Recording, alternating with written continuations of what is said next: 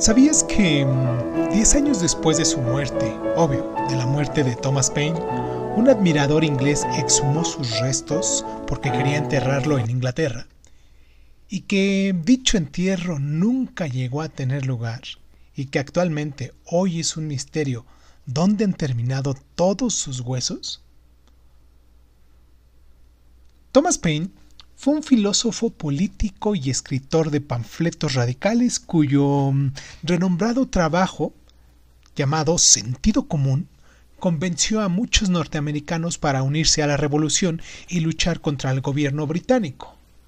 Paine, en este texto, rechazaba a la monarquía británica y creía que el republicanismo era la mejor forma de gobierno posible, como muchos de su época había sido un agitador y un propagandista durante toda su vida y se sintió atraído por la causa revolucionaria contra los dirigentes despóticos. Fue en todos los sentidos un hombre de mundo. Y como también participó en la Revolución Francesa y escribió otros apasionados libros, como Derechos del Hombre, en el que defendió la revuelta que acabó derrotando a Luis XVI.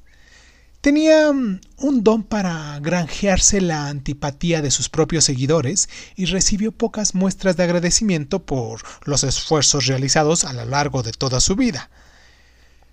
Después de trasladarse a Francia, inesperadamente mostró su oposición a la ejecución del rey depuesto.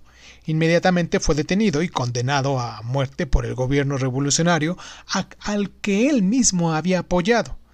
Consiguió entonces librarse de la guillotina por los pelos, como dicen, pues al verdugo se le pasó la marca con que había en la puerta de su celda y que indicaba que estaba condenado a ser decapitado.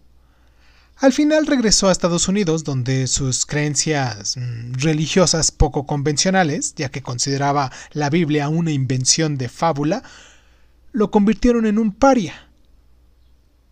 Este personaje tan renombrado en su momento, tan revolucionario, murió en la indigencia. El estilo literario de Paine era intransigente, rebelde, provocativo y, por qué no decirlo, también inspirador. En su libro Sentido Común tachaba a Jorge III de bruto real y a la monarquía de demonio creía que si se establecía una forma de gobierno republicano en Estados Unidos, ésta serviría de inspiración a otros pueblos sometidos de todo el mundo. Decía, la causa norteamericana es en cierta medida la causa de toda la humanidad, fue lo que escribió en uno de sus textos. El tesón de eh, propagandístico de Paine hizo que se ganara el respeto de sus críticos.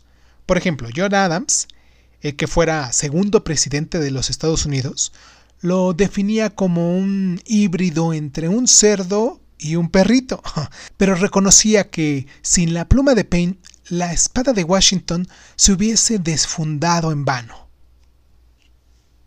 ¿Sabías que Paine escribió Derechos del Hombre en respuesta a Edmund Burke un abogado conservador de origen inglés contrario a la Revolución Francesa, y que en esta exponía que las condiciones miserables de los campesinos franceses justificaban la revolución, y se burlaba de la propuesta de Burke de reformas modestas y paulatinas en lugar de las revueltas armadas?